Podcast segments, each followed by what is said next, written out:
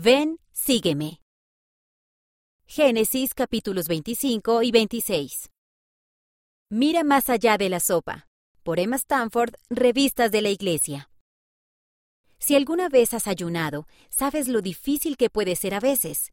Quizás te hayas sentido tentado a terminar tu ayuno antes de tiempo, pero aquellos que lo terminan antes no suelen conocer las bendiciones que habrían obtenido si hubieran aguantado hasta el final.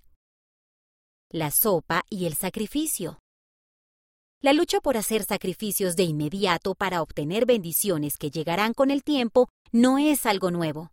Se puede encontrar en el relato de Jacob y Esaú en el Antiguo Testamento, cuando Esaú renunció a la bendición más importante de su vida por un plato de guisado, es decir, un plato de sopa. Véase Génesis capítulo 25. Sí, leíste bien, un plato de sopa. Esto es lo que sucedió. Esaú y Jacob eran mellizos, pero había una gran diferencia. Esaú era el mayor, así que tenía derecho a la primogenitura. En esa época, cuando el padre de familia moría, cada hijo recibía su porción de todo lo que el padre tenía, sus propiedades, animales y tierras, entre otras cosas. Pero el hijo que tenía la primogenitura, generalmente el mayor, recibía una doble porción de todo, y también la responsabilidad de dirigir a la familia. Pero Esaú menospreció la primogenitura. La familia y los asuntos del Señor no eran importantes para él. Jacob, por su parte, era obediente al Señor y a sus padres. En una ocasión, luego de un largo día cazando, Esaú regresó a casa con tanta hambre que pensó que moriría ya sea que estuviera exagerando o que en realidad estuviera tan hambriento, cuando Esaú vio que Jacob estaba preparando una sopa sustanciosa, solo puso su atención en una cosa, la comida. Jacob, quien tenía en alta estima la primogenitura, se la pidió a Esaú a cambio de la sopa. En aquel momento, a Esaú le importó más lo que deseaba en ese mismo instante.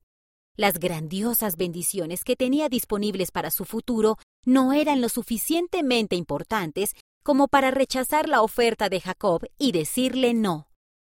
Salir a cazar y querer una sopa nutritiva no son para nada cosas malas. Sin embargo, el presidente Dallin H. Oaks enseñó el solo hecho de que algo sea bueno no es razón suficiente para hacerlo. Otras opciones son mejores e incluso otras son excelentes. Por lo tanto, está claro que hay una lección eterna importante que Esaú puede enseñarnos.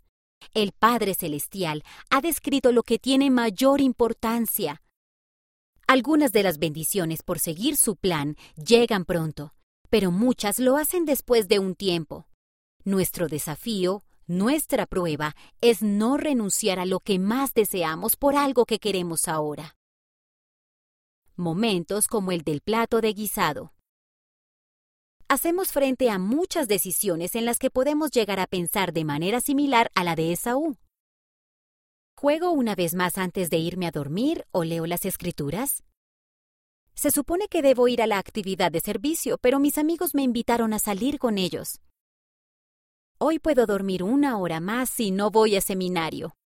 Las pequeñas decisiones como estas se van sumando. Aunque nuestras elecciones no sean malas, posiblemente no sean las mejores que nos puedan llevar a tener paz y felicidad eternas.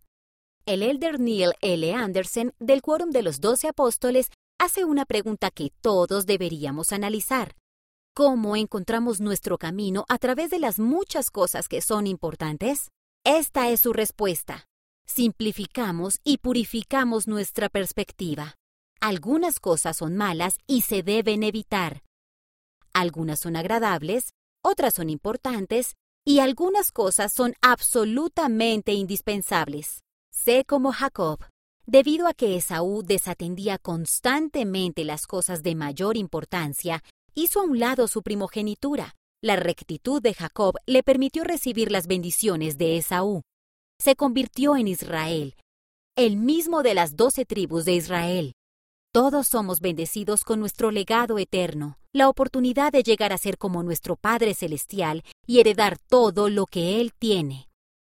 Esto está al alcance de todos los que vienen a Cristo y guardan sus mandamientos.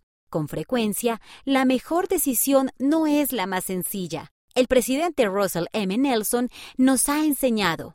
Claro que es difícil. Todo lo que tenga que ver con ser más como el Salvador es difícil, pero nos recuerda, el Señor se deleita con el esfuerzo, porque el esfuerzo brinda recompensas que no pueden recibirse sin él. Tal vez no siempre puedas sentir que el sacrificio de guardar los mandamientos da frutos, pero lo asombroso es que siempre serás bendecido por el Señor cuando mires más allá de la sopa, hacia las cosas que tienen más importancia.